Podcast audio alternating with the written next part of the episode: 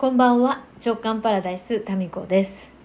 えー今自分開花日記ナイト第6夜目全部でね7日間連続なんですけども6日目が終わりました。で今録画をですねうんとこれファイルを作って YouTube にアップしてそれから自宅に帰ろうと思うんですがそのアップロード待ちの待ちトークでございます。はい。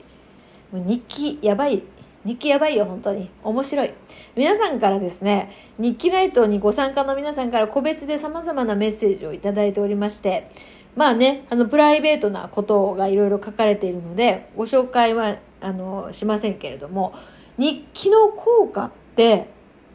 思った以上にあるねを感じております。まあそんなそんな中ですね、えーこんなメッセージもいただいております。タミコさんこんにちは。日記ナイト参加したかったけど8時は子供のお風呂や寝かしつけやバタバタの時間なのでカメラオンでリアルタイムで参加は無理だったので断念しました。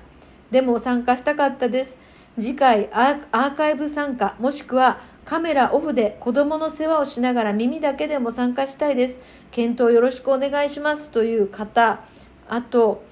えー、タミコさん、アーカイブ参加もできる日記の講座お願いします。話を聞けば聞くほど参加したかったです。そういう、えーメッセージもいただいておりましてね。はい。ね、アーカイブでもう見られるように。っていうか、まあ、実を言うと、あの今回もですね、アーカイブを全部残してるんですよ。それで、あの、いや、というのも、うん、まあ、最初はね、アーカイブなしでやろうと思ったんですよ。だ、だけども、前、まあ、あの、いろいろとですね、追加でお知らせすることがあったり、皆さんのチャット、まあ、 Zoom のチャット欄でですね、アーカイブ残してほしいっていう声がありましたんで、あの、そうなんですね。え、アーカイブあったんです。すいません。なので、まあ、また次回ですね、やろうかなと思っております。はい。まあ、タイミングなんですよ、こういうのもね。タイミングなんで、また、まあ、変わるんですよ、私の講座は。1点、2点。なんかね、あの、皆さんの、そうそうそう、かっちり全部決めてスタートしないですね。うん。私の場合はですよ。メインのところは決めますけど、あの参加の皆さんのご要望とか、リアクションとかですね、声を途中でこう、聞きながらですね、変えられるところは変えていったりとか、追加できるものは追加していったりっていうふうにやってるんですよね。え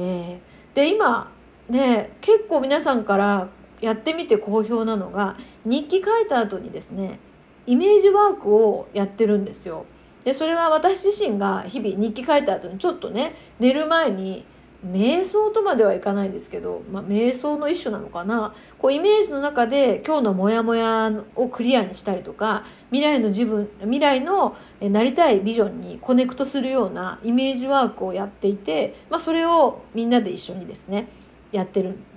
や、やろうと思って、あの、まあ、これも思いつきなんですけど、やってみたら、まあ、好評で、まあ、その多分、イメージワークきっかけでいろんな、こう、そのままね、その流れで夜寝ますから、あの、まあ、潜在意識との、なんていうかな、ライン、潜在意識とのこう、線がね、あの、電線でなくてなんだか、この、この線ですよ。回路ね。回路がこう開いた状態で寝るから、夢からいろんなメッセージを受け取りやすくなるんじゃないかなって思うんです。っていうか私自身がそうなんですよ。うん。で、その日記書いたりとか、ちょっと夜ね、イメージワークができない時って本当にアイデアが浮かんでこなかったり、なんかイライラしたりとかするんですよ。大体ヨッシーと喧嘩するのはそういう時だったりするんですよね。だから、まあ、どんなに忙しくても、この日記の時間と、まあちょっと一呼吸寝る前に、あの、うん、あなんていうかな。まあ、瞑想みたいな時間をとっています。はい。そう。なんですよ。まあ、まただから、そうだな。時間をもう少し、8時半とかね。それでももしかしたらバタバタかもしれませんけど、少し今回よりも少し後ろにずらして、秋ぐらいにやろうかなと思っています。はい。で、まあ私自身もですね、今回やってみて、改めて人は何で日記を書くんだろうとかね、まあ、昨日もお話ししましたけどあの日記に関して今まで思ってなかった疑問が湧いてきてですねでちょっとだけ調べてみたりしたんですよ。まあ日本で過去の、まあ、偉人とかあの文豪と呼ばれる人たちがどんな日記を書いてどういう日記がその残っているのかなっていうふうに、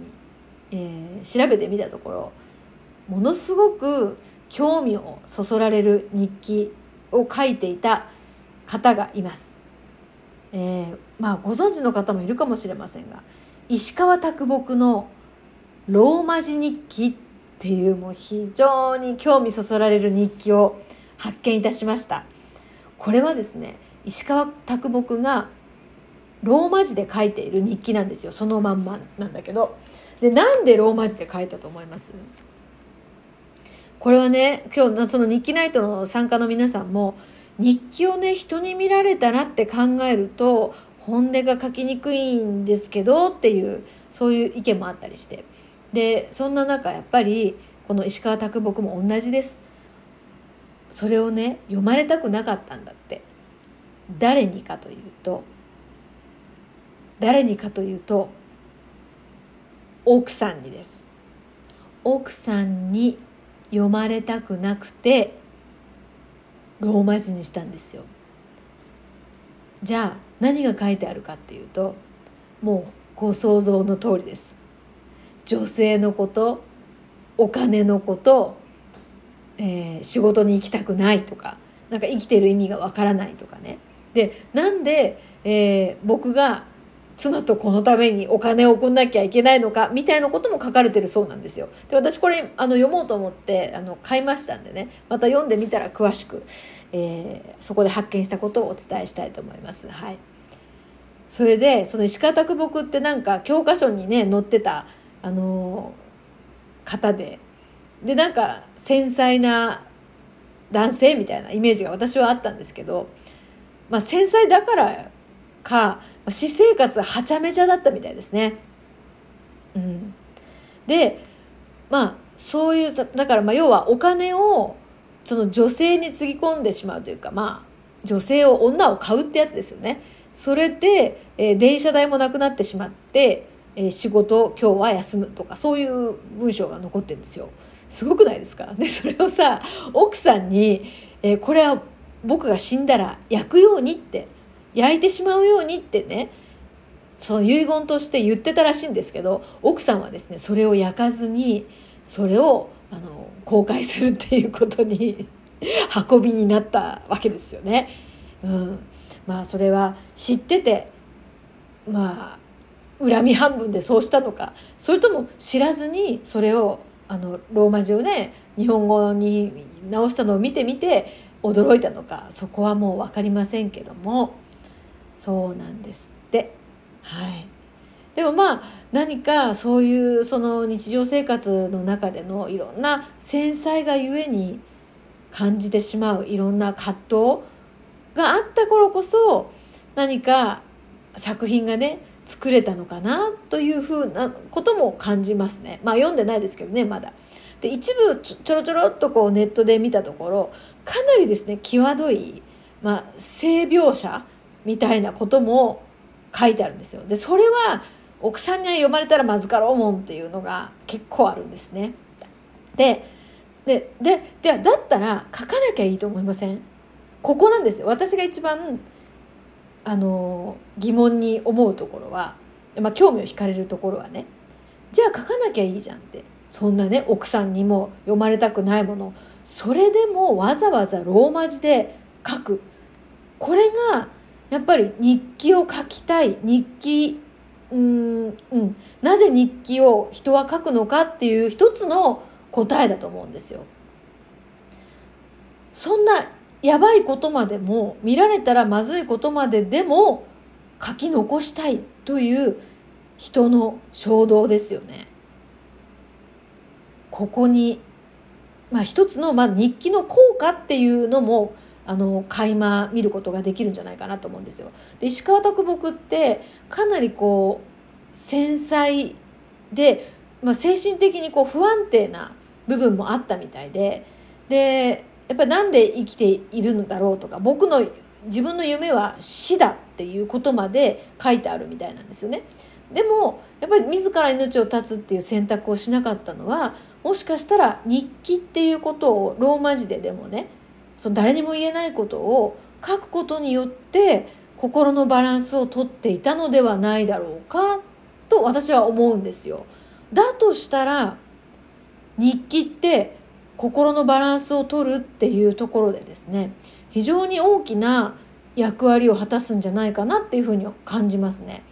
だからやっぱ今ね日記をね私は広めたいですよ。日記の習慣。本当に。いや日記ないとやってみて本当にそう思いました。またさらにね。うん。まあ今までもその日記の本とかってちょっと調べたらいっぱい出てくるんですよ。そう日記の書き方、うん、これはあのえっとね、順天堂大学医学部の教授が書かれたやっぱ日記っていうのは自律神経を整える役目があるみたいなそういう書籍もあるしその方が推奨している書き方っていうのもあるしまあ、いろんなその専門分野の方がいろんな書き方を推奨してるんですよね。さあ、まあ、どの書き方でもいいので紙とその筆記用具で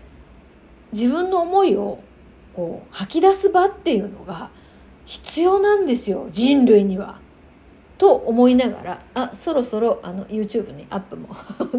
えー、できそうなのでえー、今日の日記トークはですねこの辺にしたいと思います、まあ、今回ちょっとね、あのー、参加できなかった方また秋ぐらい開催を今のところ予定してますのでその際にはぜひ、あのー、参加してみてください。日記やばいです。それでは。